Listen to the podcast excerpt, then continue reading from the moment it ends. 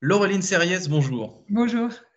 Alors, dans un taxi ou un VTC, il y a deux types de clients. hein. Le plus souvent, euh, il y a ceux qui sont bavards, curieux, pas du tout hostiles à, la- à une petite conversation avec le chauffeur. Et il y a ceux, au contraire, qui restent dans leur bulle, qui disent à peine bonjour ou au revoir, qui n'accordent pas un seul regard. Vous, vous êtes quelle catégorie de, de, de cliente dans un VTC ou dans un taxi? Moi, je ne crois pas beaucoup aux catégories figées, donc un peu les deux, mais si je devais en choisir une, plutôt la catégorie bavarde. J'aime beaucoup discuter avec les chauffeurs et, et engager. En général, ça nous amène sur des discussions assez intéressantes sur Uber. Bon, je décide de vous croire. Vous devriez.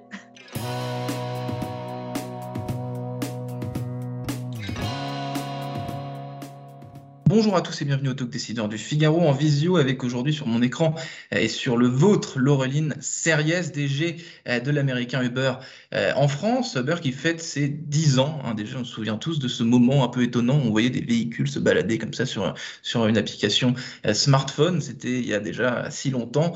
Est-ce que vous avez été, vous, early adopteur de ce service? Est-ce que dès que, bien avant d'y travailler évidemment, Est-ce que dès que c'est sorti, vous êtes rué dessus ou alors vous avez attendu quelques mois euh, euh, voilà. Alors moi, à l'époque, je travaillais chez Google, à l'époque où Uber est sorti en France, euh, est arrivé.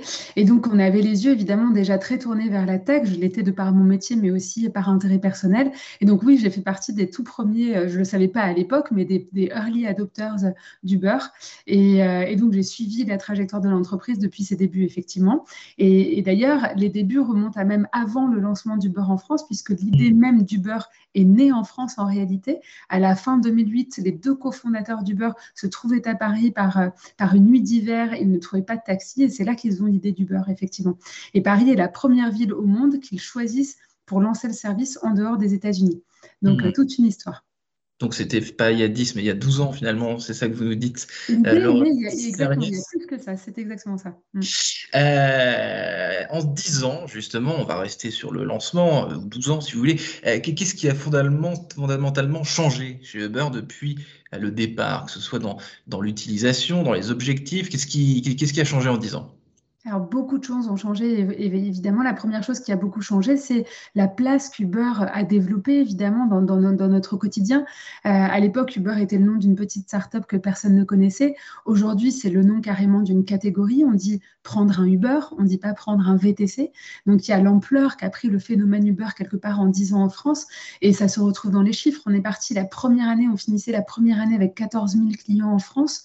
On termine l'année 2021 avec 5 millions de clients en France. En 10 ans, ce sont 350 millions de trajets qui ont été pris. Donc, c'est colossal. Ça, c'est la première chose, évidemment.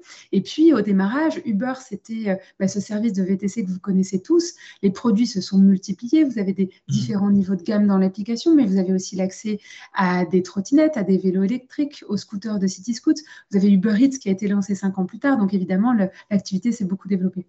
On reparlera de cette diversification justement du business euh, ensuite, mais donc vous l'avez dit, de plus en plus de clients, de plus en plus de chauffeurs, un essor, une croissance, enfin classique hein, quand on est une startup euh, euh, qui marche. De- il y a de nombreux clients depuis quelques mois euh, qui ont remarqué un temps d'attente un peu plus élevé, euh, des difficultés à trouver un chauffeur, euh, parfois des annulations au dernier moment, ce qui fait que que bah, il y a certaines personnes qui sont qui, qui, sont déçues. Comment est-ce que ça s'explique ce genre de ce genre de choses qui arrivent? Ça m'est arrivé personnellement aussi. Est-ce que c'est la concurrence? Est-ce que c'est les, des chauffeurs qui sont plus, plus difficiles à convaincre de se rendre quelque part? Expliquez-moi un peu les coulisses de, ce, de, de, ces, de cette, disons, de cette fiabilité parfois douteuse. C'est comme ça.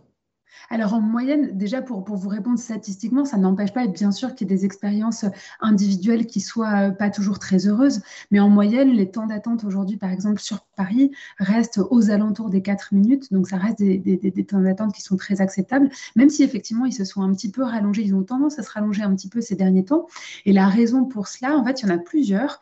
La première, c'est que euh, on- euh, on constate aujourd'hui avec les difficultés de circulation qui s'accroissent, vous le savez, la fermeture de certaines zones dans Paris, le ralentissement, le passage à 30 km/h, on constate en fait, j'allais dire, un, fonctionnement globalement de la circulation sur Paris qui, sur les derniers mois, a quand même plutôt été dans le sens de la dégradation et qui contribuent du coup à, bah, forcément à, un ralentissement du service ou un impact sur le service rendu par les chauffeurs.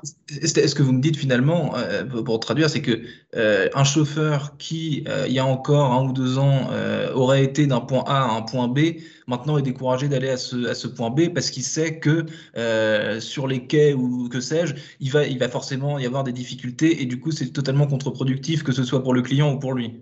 Alors, ou alors il le fait, il prend le trajet, mais ça lui prendra un petit peu plus de temps. il va mettre un petit peu plus de temps à venir vous récupérer à l'endroit où vous êtes pour ces raisons de, circulation euh, euh, et de conditions de, circulation dans Paris, effectivement. Donc, donc le Uber, on veut un petit peu à Anne Hidalgo quand même. non, alors justement, il y a, vous savez, il y, a il y, a un certain nombre de projets qui sont en cours aujourd'hui avec la mairie de Paris. La mairie de, Paris réfléchit notamment à la zone à trafic limité, vous le savez certainement, dans le centre de Paris qui va concerner plusieurs arrondissements. Et, et on est plutôt dans une logique vraiment constructive de discussion euh, pour savoir quelles seront les modalités pour continuer à, faire de cette zone à la fois une zone apaisée, effectivement, avec moins de pollution et en même temps, euh, et en, même temps euh, en, permettant l'activité économique et de se déplacer dans la zone. Je crois mmh. vraiment que les VTC sont une solution qui peut apporter beaucoup à la ville de demain, et notamment de par les engagements, je, parlais à l'instant d'écologie, de par les engagements écologiques qui vont tout à fait dans le même sens que ce que la mairie de Paris souhaite développer. Laureline Serriès, euh, je n'ai fait que l'évoquer, mais euh, la concurrence euh, en 2012, 2010, en 2012, quand Uber arrive à, Paris, quand Uber arrive en France, elle est quasiment inexistante. Il y a évidemment les taxis qui sont là, mais on va pas évoquer les taxis parce que sinon on va y passer des heures. Mais disons que Uber est le premier acteur de VTC à s'implanter comme ça euh, à Paris. Aujourd'hui, il y a plusieurs acteurs. Comment est-ce que Uber fait pour faire face à cette concurrence? Comment est-ce que Uber donne envie à ses chauffeurs de rouler euh, chez Uber? Et comment est-ce que Uber donne envie à ses clients d'y rester et de ne pas aller chez, chez un concurrent qu'on ne va pas citer? Alors aujourd'hui, en fait, euh, vous avez effectivement, j'ai cité tout à l'heure le nombre d'utilisateurs, 5 hein, millions sur l'année 2021, donc c'est colossal et c'est un, un, record en 10 ans. Donc j'allais dire, les clients qui s'intéressent à Uber ont continué à se développer avec l'entreprise, je dirais, au gré des, des 10 dernières années. Aujourd'hui, mmh. de la même manière, vous avez 30 000 chauffeurs qui sont actifs sur la plateforme Uber. Ils sont tous revenus après, j'allais dire, euh, après les derniers mois qui ont été effectivement plus difficiles en termes d'activité et pour cause. Euh, donc on ne constate pas du tout, j'allais dire, on constate plutôt une continuité dans la, croissance et le développement de la plateforme. Ça, c'est la première chose qu'il est, est important de souligner, même si effectivement le contexte actuel fait que l'activité n'a pas repris à 100% sur tous les fronts par rapport à, l'avant Covid.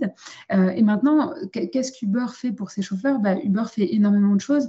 De la même manière pour les passagers, je, vais vous citer quelques éléments comme ça. Mais par exemple, pour les chauffeurs, Uber est l'entreprise qui a pris des engagements les plus, euh, j'allais dire, les plus profonds en matière de transition écologique en s'engageant par exemple à mettre à, disposition un fonds de 75 millions d'euros à horizon 2025. Ces 75 millions d'euros seront entièrement à destination des chauffeurs pour les aider à financer l'achat d'un véhicule électrique. Uber est la seule plateforme à avoir annoncé une telle chose, par exemple, en France aujourd'hui, où Uber a également euh, pris des engagements et nous avons souscrit, par exemple, à une une protection santé auprès de l'assureur AXA qui est financé 100% par Uber. Et là, à nouveau, la couverture la plus complète du marché. Donc, on essaye d'avoir une approche qui soit vraiment la plus, euh, j'allais dire, la, plus engagée possible auprès de nos chauffeurs. vous l'avez dit tout à l'heure, on en a un peu parlé, mais Uber, euh, aujourd'hui, ça se résume plus au monde des VTC et aux chauffeurs. Il y a des trottinettes, il y a des vélos, il y a tout un tas de choses euh, qui, ressortent de la mobilité urbaine, du coup, ça fait beaucoup plus de travail. Euh, pour vous, évidemment, quelle activité aujourd'hui vous prend le plus de temps et le plus d'efforts, si je puis dire? Qu'est-ce qui mobilise le, plus de travail?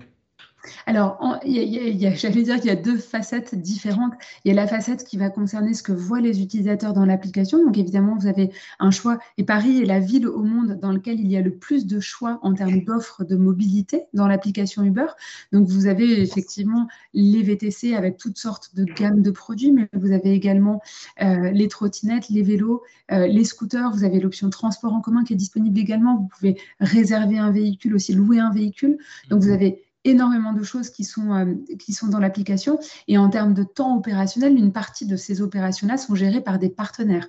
Par mmh. exemple, les vélos et les trottinettes sont gérés par Lime, euh, les scooters électriques sont gérés par CityScoot, ce sont les leurs, bien sûr.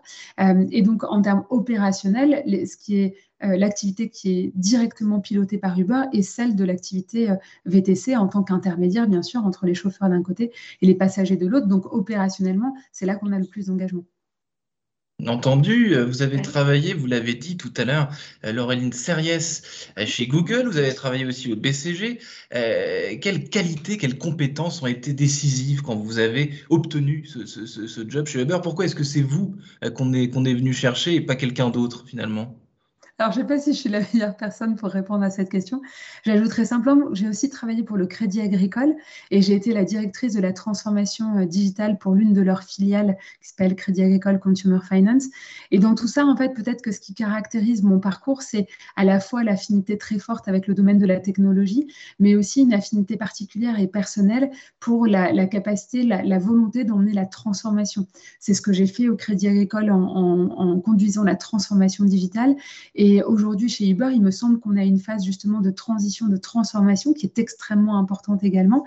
Je parlais tout à l'heure de la transition écologique, c'est un axe extrêmement important sur lequel j'ai travaillé depuis mon arrivée, mais également même la, transformation, la continuité dans l'évolution de notre modèle, notamment dans la manière dont nous opérons avec nos chauffeurs. C'est quelque chose d'extrêmement important. Et c'est donc comment allier à la fois la technologie, la puissance de la technologie, et à la fois la meilleure adéquation avec l'environnement dans lequel on opère, que ce soit l'environnement social en l'occurrence, ou l'environnement euh, tout court, l'écologie. Laureline Series, merci infiniment d'avoir répondu à mes questions pour le talk décideur du Figaro. Je vous souhaite une excellente euh, fin de journée et bonne route, hein, que ce soit à trottinette, à vélo euh, ou en voiture. à bientôt. Merci beaucoup à vous. Au revoir.